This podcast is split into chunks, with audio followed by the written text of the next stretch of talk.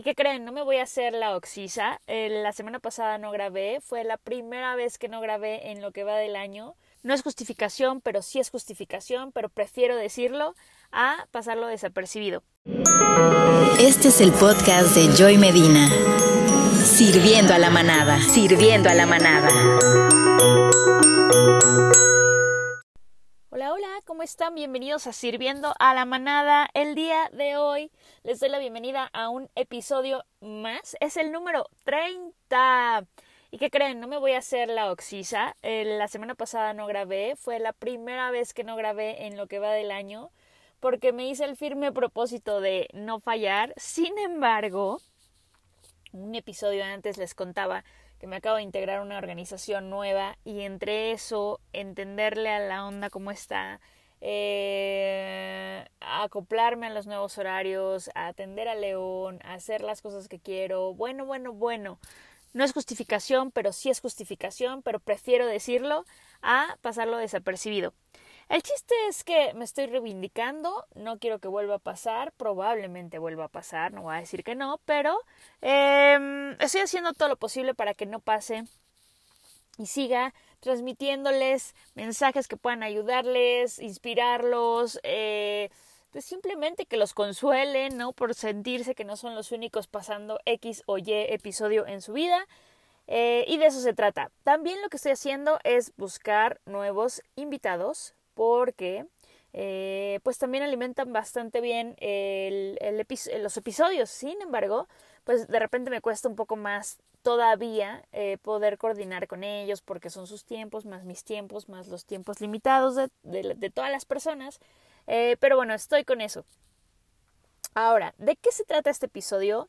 Se trata de lo que vanagloriamos los logros a los que hacemos como mucha reverencia y que son socialmente bien vistos versus los que realmente tienen un mayor impacto de forma personal muchas veces o social y que realmente pues pasaron totalmente desapercibidos.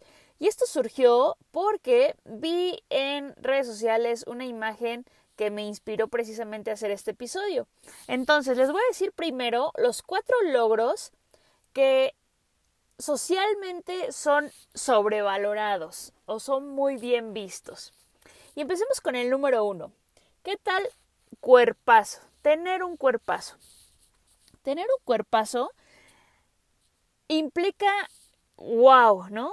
Tú no sabes si es herencia, si es trabajo de ejercicio, no sabes si son genes, hábitos, Creo que alguien que tiene buen cuerpazo es un cúmulo de muchas cosas. Sin duda debe de haber disciplina detrás de ese cuerpazo, porque por muy buena herencia que tengas, buenos genes que tengas, pues la verdad es que la edad va siendo de las suyas, los hábitos también van siendo de los suyos y digo de las suyas. Y entonces, eh, definitivamente cuando ves un buen cuerpo, pues sí hay trabajo detrás. Pero, ¿qué pasa, por ejemplo, cuando no depende tanto de ti, por ejemplo, la altura que tienes, ¿no? Porque evidentemente, seamos sinceros, sí hay personas que tienen cuerpazo y son chaparritas. Pero normalmente las personas que tienen cuerpazo, pues casi siempre luce un poquito más cuando las personas son altas. No digo tan altas, pero bueno, cuando son altas, por ejemplo, las modelos, no quiere decir que todas las modelos, desde mi punto de vista, tengan cuerpazo, pero pues todas tienen una, una, o sea, tienen un cuerpo tan estilizado, pues que todo les queda. O sea, tú ves en todos lados, en las revistas, en internet, en las campañas de publicidad de todas las marcas, en la televisión, y casi siempre los modelos que están eh, con la ropa que tú ves en catálogos, etcétera, pues son súper espigados, delgaditos, cero curvilíneas. Sí, ya hay marcas que se están sumando más a esta tendencia J-Low, con cuerpazo, con curvas, pero pues la realidad es que sigue siendo la mayoría mm, eh, como hablamos en un inicio. Entonces, ¿qué pasa cuando tu complexión probablemente tampoco te ayuda? Porque, ¿qué tal que tú eres de huesos anchos? de de cuerpo en, en triángulo invertido, que para quien no sepa, hay, en teoría hay distintos tipos de cuerpo, eh, y el triángulo invertido es pues tener los hombros más anchos que las caderas.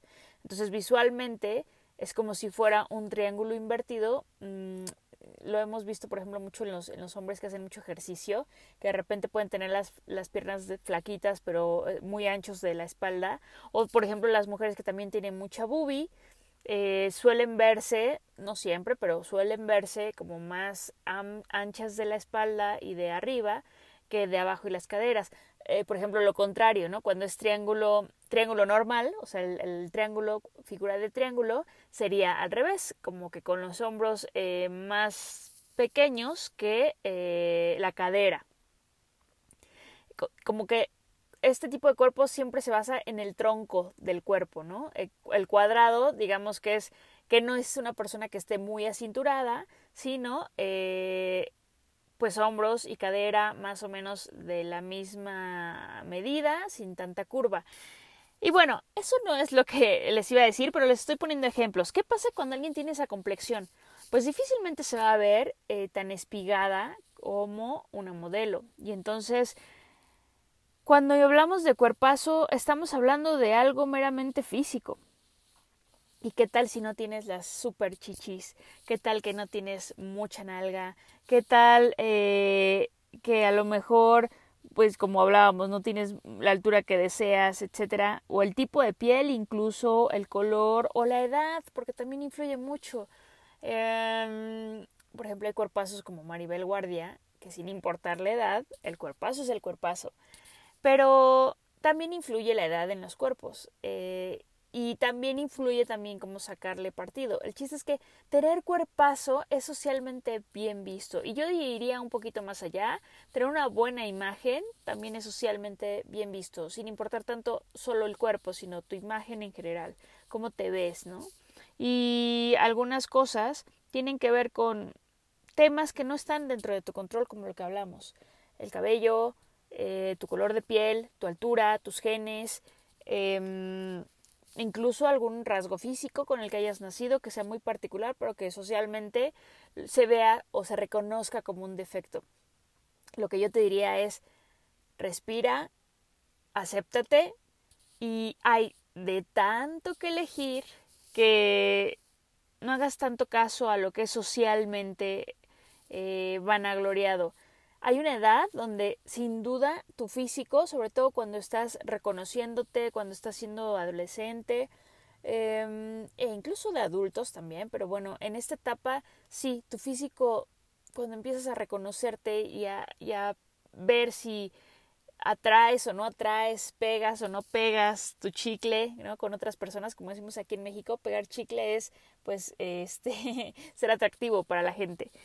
Eh, en esos casos el cuerpo sí resulta de repente muy importante, pero hay otros casos donde no es tan relevante y, y conforme va pasando el tiempo te vas dando cuenta que sí es importante cuidarte por un tema de salud y por bienestar y por autoestima propio y por amor propio, pero no tanto porque socialmente te reconozcan. Eh, si lo estás haciendo porque socialmente te lo, te lo dicten, piénsalo y más bien establece lo que para ti sí es realmente importante. De hecho, estos cuatro puntos que son eh, socialmente muy valorados, pues la idea es que recapacitemos y si tú estás en esas pensando en automático que es correcto, pues nada más detente y piensa si es verdad o si para ti es realmente importante. Entonces esto con respecto al número uno. El número dos Mm, no sé si la palabra como tal, como la describieron aquí, es la correcta. Yo me iría un poquito más a lo general, pero la palabra es casarse. Y decía, entre paréntesis, tener hijos. Em, yo me iría un poquito más general porque creo que no tiene tanto que ver con casarte, sino con tener pareja o estar en pareja. De repente, eh, sobre todo cuando eres soltero y cuando de alguna forma extrañas estar emparejado con alguien, sí puede ser socialmente un logro estar en pareja o haber durado cierto tiempo, sobre todo si también estás cerca de personas que o no mantuvieron una relación larga o están totalmente conflictuados todo el tiempo o pasan de una relación a otra o simplemente no encuentran a esa media naranja eh, o a su naranja completa como para estar en pareja, pero de repente sí llega a ser como, yo recuerdo que yo también lo llegaba a pensar y ahora de verdad que me da exactamente lo mismo, eh, pero sí llegaba a pensar que sí, estar en pareja lo veía como un logro de alguna forma. Les estoy hablando antes de terapia, antes de este, aceptación, pero sí, sí suele ser un tema eh, que, es, que es bien visto. Incluso hay teorías donde, por ejemplo, hay parejas que tienen amigos que también son en pareja y llega a haber como cierto cuidado, ¿no? De, de gente que quizá es soltera, porque así como que, bueno, pues todos venimos en pareja, pero esta persona soltera no vaya a ser como de riesgo se me hace totalmente absurdo. Lo he escuchado como de señoras un poco más grandes, ¿no? Y de gente, sobre todo mujeres, pero sí, está sobrevalorado estar, estar, digo, la palabra era casarse, o sea, ya ni lleguemos a ese punto. Está sobrevalorado estar en pareja. Estar en pareja es una decisión personal, eh, se trata de, de lo que tú quieres primero, de lo que estás dispuesto a dar, de lo que estás dispuesto a aceptar también de la otra persona, de qué tanto estás dispuesto a ceder en ciertas cosas y eso es lo que realmente hace que puedas quizás estar en pareja y que esta pareja pues siga o dure lo que tenga que durar mientras los dos estén con esa disposición. Pero y si estás soltero, está genial y tienes ciertas libertades y tienes cierto tiempo para ti y tienes eh, la facilidad a lo mejor de no tener que siempre estar cediendo con algunas cosas que no te interesan. O sea, ser soltero, la realidad es que también tiene mucha, mucha ventaja y es simplemente un estado en el que cualquier persona puede estar en cualquier momento, ya sea en pareja o soltero, pero sí estar en pareja es como no lo idealicen, no lo idealicen sobre todo las personas que eh, están solteras porque acuérdense que todo tiene dos caras y no todo es perfecto. Sí, las fotos de Instagram, las fotos de Facebook solo muestran un segundo, un segundo o menos de un segundo de la realidad que se vive todos los días. Así que mm, lo mismo pasa con todo lo que ven en redes, ¿eh? O sea, que si el bebé feliz, que si el perro feliz, que si el exitoso, que si el adinerado, que si el que viaja por el mundo, son segundos. Y qué gusto por estas personas que tienen estos momentos tan felices, pero pues realmente también, como todos nosotros, pasan por momentos eh, de crisis, en pareja o sin pareja. Así que ese es el número dos. El número tres es eh, casa propia. ¿Qué tal con la casa propia? Esto de casa propia, fíjense que creo que es muy, es una idea muy heredada. Porque, por lo menos aquí en la Ciudad de México, considero que sí, conforme han pasado las generaciones, cada vez resulta más complejo a veces hacerse de una casa, por ejemplo, donde tú creciste, ¿no? O la que tus papás pudieron quizá darte. No sé si sea un tema de percepción por el círculo donde me encuentro, pero lo he platicado con diferentes círculos de amigos y todos coinciden un poco en que la vida es cara, la vida ha subido un poco y no es tan fácil. Sin embargo, dependiendo la educación que tuviste, sí, sin duda, me ha pasado también, eh, y a lo mejor les ha pasado, que creer que tener una casa es eh, un gran logro. Ojo, sí creo que lo es, ¿eh? No, no, quiero decir que no lo es, por supuesto que lo es. De hecho, aquí en México diríamos, ya tienes donde caerte muerto. Y es verdad, es verdad tener eh, una casa, eh, ver, en comparación con estar rentando. Hay mucha gente que tiene la percepción de que rentar es tirar tu dinero a la basura.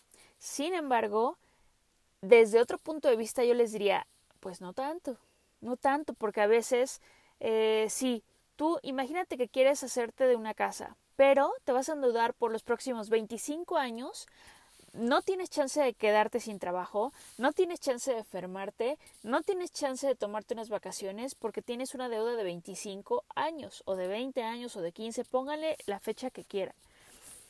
Eh, entonces, sí, vas a tener tu casa, pero además, como nada más te alcanzó para cierta casa, pues no es tu casa de los sueños, es la casa que te queda a dos horas de tu trabajo, donde vas, vienes, nada más llegas a dormir, regresas porque te avientas dos horas en el tránsito.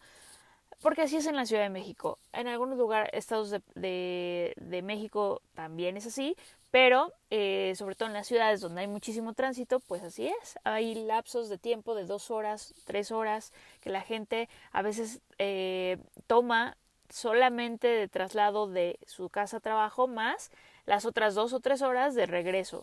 Con lo cual llegan a dormir a su casa, que sí es su casa, pero llegan a dormir nada más y no la disfrutan. Y así se pasan los siguientes 15 años porque la deben, porque están hipotecados o porque sacaron un crédito. No es el caso de todos. Quien ha sacado su casa, se ha esforzado, ha tenido la disciplina de ahorro eh, o la ha heredado, felicidades y qué gusto, que al final es un bien que, que difícilmente se devalúa no soy experta en finanzas, pero todos sabemos que invertir en un bien raíz pues es algo que siempre, casi siempre va a la alza. Eh, sí, he escuchado especialistas que hay que, depende, ¿no? Sí, sí, pero al final no es como un coche que lo sacas de la agencia y en ese instante vale 30% menos, o no sé cuánto es.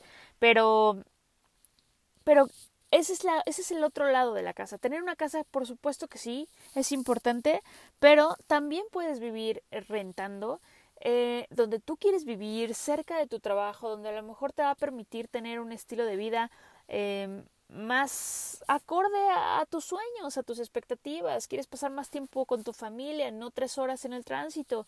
Eh, y eso también es viable.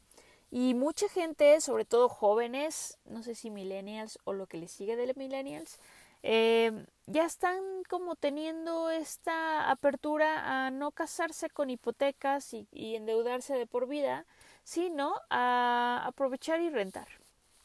Hay algunos beneficios también que, la gente que renta tiene, pues al final tú pagas la renta y hay veces que el casero es el que se tiene que hacer cargo de gastos eh, pues importantes, ¿no? Instalación de gas, eh, cosas así.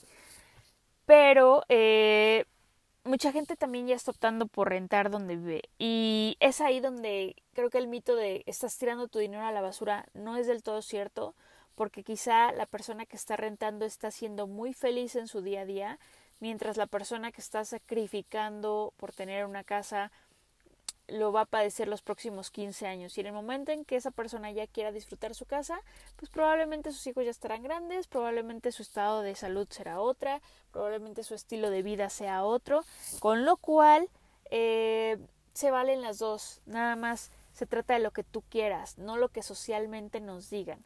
Tener una casa, pregúntate, ¿es lo que yo quiero? ¿Es lo que me conviene? ¿Es lo que puedo tener? Eh, ¿O es lo que estoy dispuesto a pagar eh, por tener ese sueño. Eh, de hecho, pregúntate, ¿es mi sueño o es lo que me dijeron mis papás, la sociedad, mis amigos, mi familia, mis hermanos que debo de tener para ser exitoso?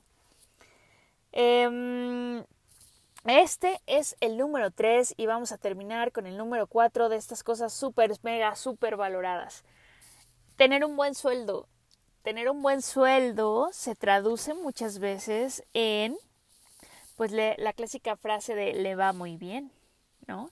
Y a veces suponemos que a alguien le va muy bien porque a lo mejor tiene un coche que nos gusta, tiene ropa todo el tiempo distinta, eh, paga las escuelas de los niños eh, carísimas eh, o de mucho prestigio, porque viaja mucho y todo el tiempo lo vemos viajando o la vemos viajando, o porque llega a tener lujos em, bueno, a lo que cada quien le llame lujos, ¿no? Un viaje a, a, no sé, a la nieve, a Las Vegas, probablemente para alguien sea lujo, para otra persona comer en un restaurante sea lujo, para otra persona tener joyas sea lujo, para otra persona un auto de cierta marca será un lujo, en fin, lo que cada quien eh, piense que es un lujo, eso también es parte de que creamos que la gente tiene un buen sueldo o que le va muy bien en su trabajo.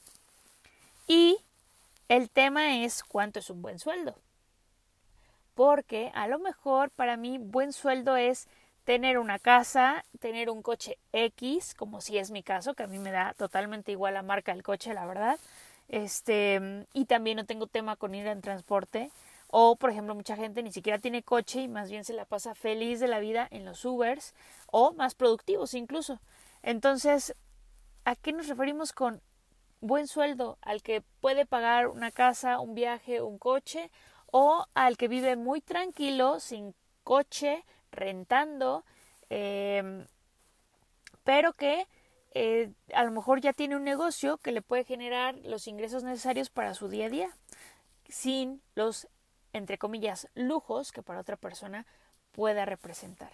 Entonces, si se dan cuenta, siempre en estos casos hay como dos lados de la moneda y es totalmente personal. Así que no nos dejamos, no nos dejemos eh, llevar por las apariencias, no nos dejemos influenciar siempre por lo que diga la sociedad, por lo que nos dictaron en algún momento y tal vez tú como yo ya se encuentren en un momento donde bueno, ya saben un poco discernir entre lo que sí y lo que no. Ojo, todavía te puede pasar e incluso a gente mayor le puede pasar todo el tiempo que se replanteen, que es más, todos los días hay que replantearnos ¿Qué es el éxito para mí? ¿Estoy siendo exitoso hoy? ¿Estoy siendo feliz hoy? Por ejemplo, para mí el éxito es ser feliz. Y sé, para mí éxito es tener salud.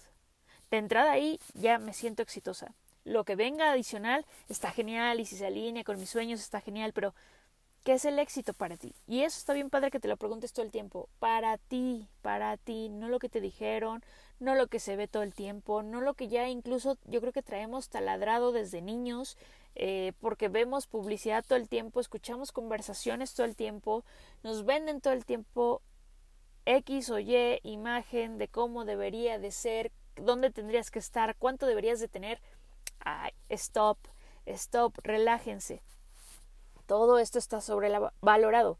Ahora, vámonos a las cuatro cosas que este mismo post decía acerca de lo que no está tan valorado y que si lo ves desde otro punto de vista o del punto de vista personal, híjole, te cambia la vida y te hace ver cosas que no veías eh, y te hace reconocer y cambiar cosas que al final del día te convierten en una persona feliz. Y si tu éxito lo ligas a sentirte feliz o sentirte tranquilo o contento, entonces estás del otro lado y mejor invierte tiempo, dinero y esfuerzo en lograr estas cosas. Número uno de los logros que comúnmente son ignorados y que son igual o más importantes de los que mencionamos en un inicio. Número uno, perdonar y soltar. Perdonar y soltar. Fíjense que tengo un issue con el tema de la palabra perdonar, porque siento que perdonar es complejo. Eh, entiendo que todo el mundo tenemos una, una mm, concepción de lo que significa perdonar, pero pues hay diferentes eh, cosas entre paréntesis que perdonar. Cuando digo entre paréntesis es porque a lo mejor yo creo que yo debería de perdonar algo que me hicieron y probablemente quien me lo hizo ni siquiera lo hizo con intención, eh, ni sabe a lo mejor que me hizo algo, eh, ni mucho menos. ¿Me explico? O sea, es muy subjetivo también la palabra de perdonar, ¿no? Eh, hay cosas que habrá gente que me diga, ay, es muy evidente, me robó, obviamente lo tengo que perdonar. Me quitó al novio, obviamente lo tengo que perdonar. Me trató mal, lo tengo que perdonar. Bueno, cada quien, como lo quiera poner. El chiste es que perdonar de repente no es tan fácil, somos medio rencorosillos. ¿Rencorosillos? Mm, bueno, como se diga, sí, de repente tenemos rencores con la gente que en algún momento sentimos que nos agredió, que nos insultó, que nos maltrató, eh, queriendo sin querer, ¿eh? O sea, y existe la frase perdono pero no olvido. Bájenle dos, o sea, bájenle dos a su intensidad porque muchas veces les digo, es sin querer. Y no quiere decir que estemos tratando de justificar todo el tiempo a toda la gente, ¿no? Que en algún momento actuó desde nuestro punto de vista mal, pero también creo que con el tiempo, sobre todo con el tiempo, puedes llegar a ver las cosas de distinta manera o ponerte un poquito en su lugar y pensar, a ver, si yo hubiera estado tan traumado a esa edad con lo que vivió esta persona y aparte estaba frustrado por esto y esto y esto y lo que le pasó en ese instante, pues probablemente sí hubiera actuado igual.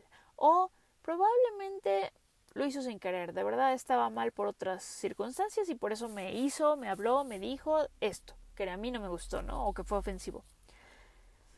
Entonces, con, la, con el tiempo la verdad es que es, es posible perdonar y soltar. Lo importante es que pienses en tus traumas, en tus relaciones pasadas, en posibles traiciones que creas que te hayan hecho e incluso, y lo más importante, que pienses en ti, en cosas que no te has perdonado, una mala decisión, un error que hiciste, una palabra que dijiste o que no dijiste eh, a tiempo.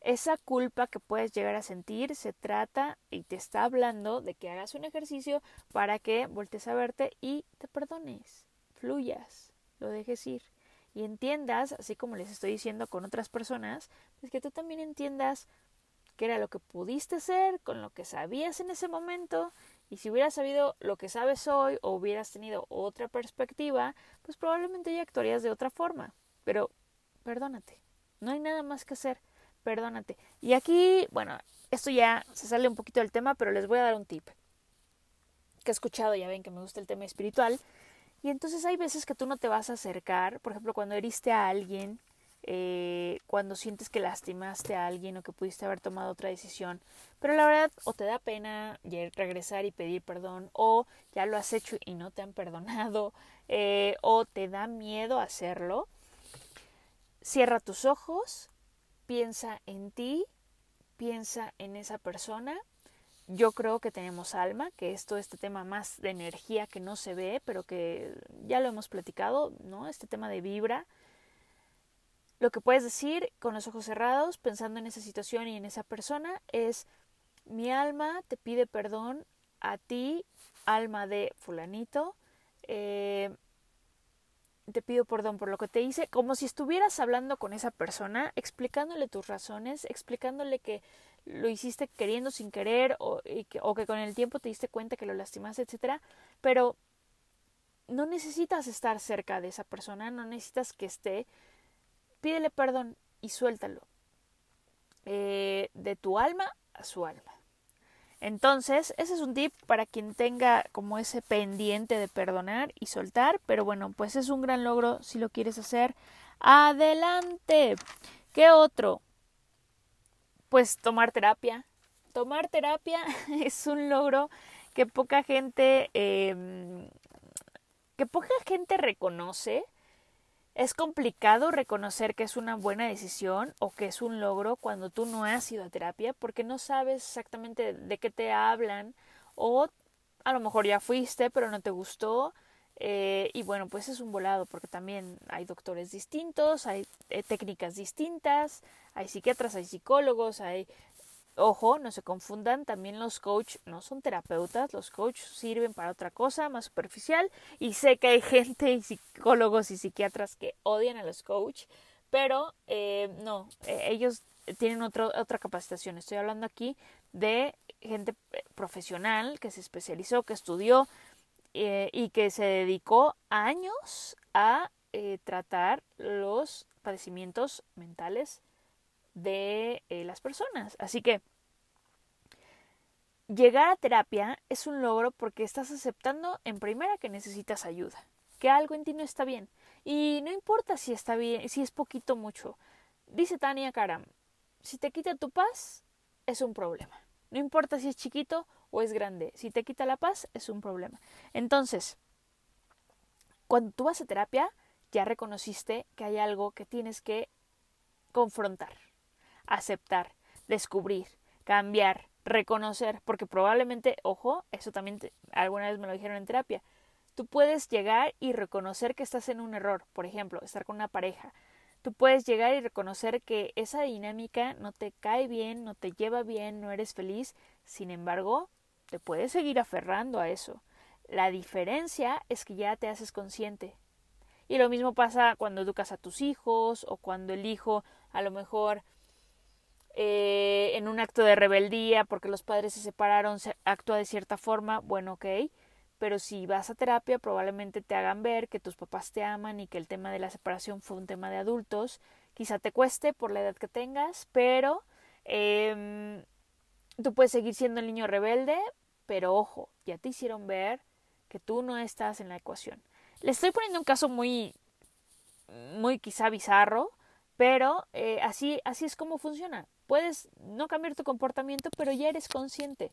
Y si ya siendo consciente, diría Sergio Fernández, ya te contaste verdad, aún así sigues actuando como como te gusta, como crees que te ha funcionado, o sigues manipulando, o sigues haciéndote la víctima, o sigues lo que sea, está bien. Pero ya eres consciente, ya no se vale decir, ay, no sabía, ay, ¿por qué me pasaron estas cosas? Ay, es que yo soy bueno y no hago nada. No, a ver, no, así no, así no funciona. Eh, número tres. El tres es pedir ayuda.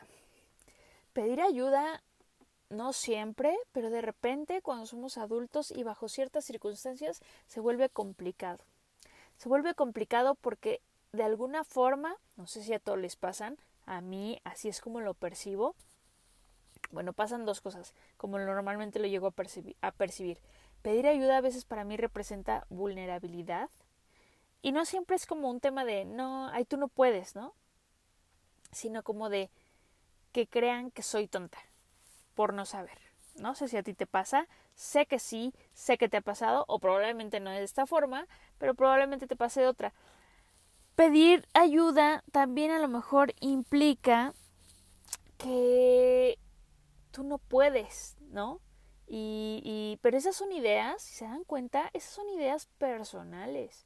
Es que nos enseñaron a competir en la escuela, a ser el primero, a ser el mejor. Y entonces cuando tú pides ayuda, de repente eso creo que te vuelve un poco en la posición de reconozco que tú eres mejor que yo y saben qué, eso está bien. Reconocer que alguien es mejor que tú está perfecto. Así como, y, y, saben también qué pasa más. A veces uno no quiere pedir ayuda por no verse vulnerable. Pero piensen, hagan el ejercicio. Cuando ustedes alguna vez les han pedido ayuda, ¿a poco piensan, ay, qué tonto? Ay, ¿a poco no puede? ay, sí, yo sé más. Tal vez lo has pensado, pero cuando no estás en esa, en ese, en esa posición de ego, hasta te da gusto ayudar, te da gusto servir. Porque eso también sí es cierto que está mucho en la naturaleza de las personas. Nos gusta servir porque te sientes bien. A lo mejor es egoísta, ¿no? Porque al final sí terminas diciendo, oye, pero lo haces por ayudar o por sentirte bien. Es que te gusta ayudar. Y yo creo que desde ese punto de vista no está mal sí, podría ser egoísta, que te sientas bien por ayudar a otros, pero es parte de la naturaleza del ser humano, creo yo, y está bien que te sientas contento de ayudar. Entonces, cuando tú pienses, si te pasa como me ha pasado a mí algunas veces, de no quiero pedir ayuda porque eso me hace vulnerable ante otras personas, o eh, pueden pensar que soy tonta, o que no entendí, o que soy la última de la ecuación, eh, ahí yo ya estoy pensando de más. No sé si esas personas a las que les voy a pedir ayuda van a pensar eso de mí. Eh, pero bueno, en todo caso, si pides ayuda, por favor agradece. También es, es muy correcto y, y la gente que ayuda también es la forma más gratificante, creo yo, de, de recibir algo recíproco, ¿no? Es como, oye, si ya me ayudaste, mil gracias, de verdad haces la diferencia. ¿Saben también dónde aplica mucho el pedir ayuda y lo he escuchado muchas veces? Cuando tú quieres lograr algo y estás viendo que alguien a tu alrededor lo está logrando, quien sea, ¿eh? Quien sea, puede ser un amigo, un familiar, alguien que no conozcas, tu jefe, un compañero de trabajo, pero tú estás viendo que esa persona está logrando lo que tú quieres lograr, pídele ayuda y es probable que te, que te ayude. Eh, y, es, y es muy correcto. Creo que deberíamos de fomentar más el pedir ayuda en lugar de siempre estar compitiendo, compitiendo, compitiendo. Porque nadie se quiere ver vulnerable tampoco. Pero es, es de valientes pedir ayuda. Si lo piensas desde ese punto de vista, tiene toda la razón este post. Quien pide ayuda está teniendo un gran logro y, de esos logros que no son tan reconocidos. Y el número cuatro, y con este terminamos, es aprender a poner límites. ¿Cuánto, cuánto no te da en cuanto a felicidad, en cuanto a tranquilidad, eh, en cuanto a esperanza, a fe, incluso cuánto no te da cuando tú pones un límite eh, te permite a lo mejor mantener una relación, te permite mantener una amistad, eh, te permite a lo mejor seguir llevándola muy bien con algún familiar.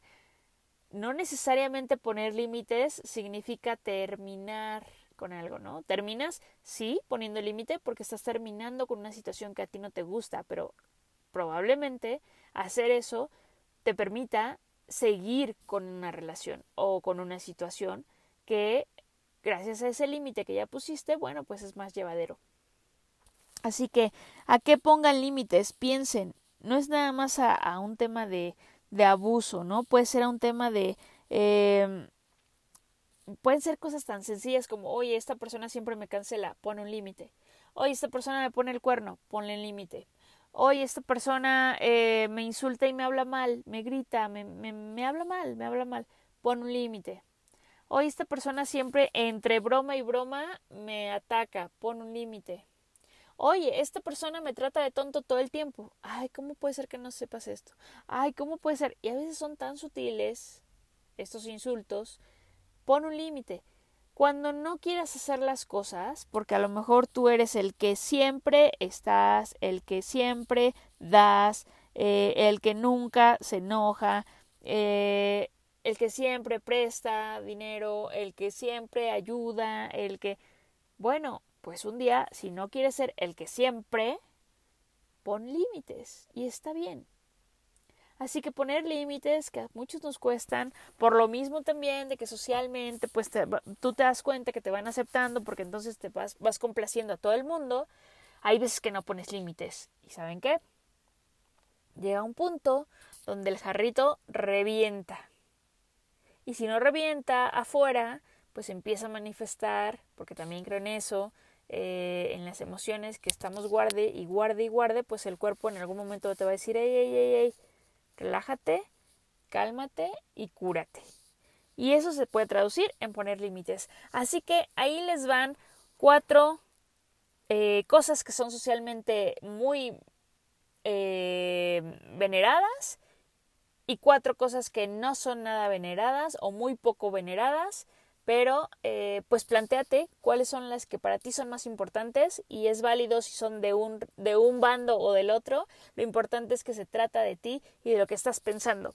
Ahora, ¿qué les voy a recomendar en este episodio? Ya me han escuchado hablar de Sergio Fernández y les he hablado en diferentes ocasiones de, me parece, su libro, eh, pero esta vez les quiero recomendar su página para que entren y su canal de YouTube porque Sergio Fernández es un chavo de 42 años que lleva, me parece, siete libros. Uno fue muy importante, que fue el primero que hizo y sigue vendiendo y vendiendo y vendiendo libros. Se llama Vivir sin jefe, porque él lo que cuenta, y lo cuenta en todos sus videos, y eso no es nuevo, ¿eh? no creen que les voy a spoilar nada. Lo que él cuenta es, a mí me vendieron el pack de la vida Godín eh, ¿no? Donde me tengo que casar, donde tengo que trabajar, donde tengo que endeudarme para tener una casa, justo parte de lo que estamos hablando hoy, de lo que eso es socialmente correcto, que ganes bien, que esto, que lo otro. Y él se dio cuenta que eso pues no le está dando muy buenos resultados, ¿no?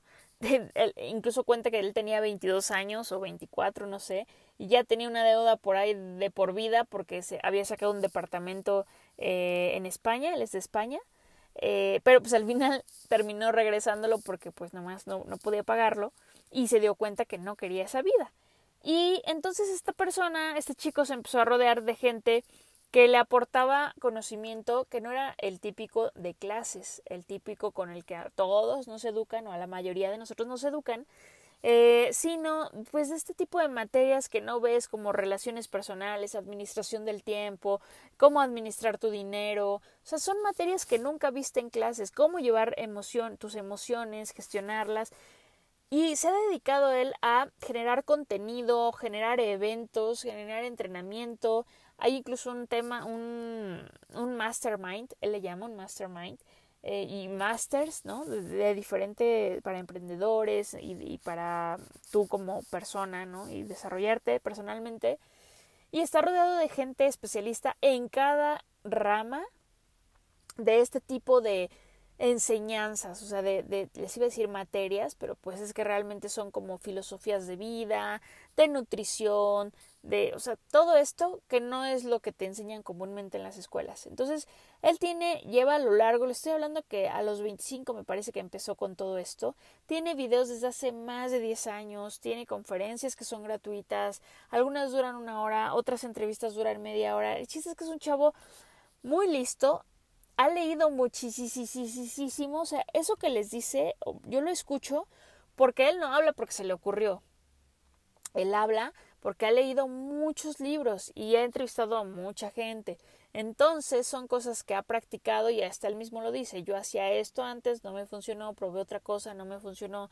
Pero te da las razones de por qué y es una persona pues bastante informada en ese sentido. Eh, escúchenlo, tomen lo que les sirva.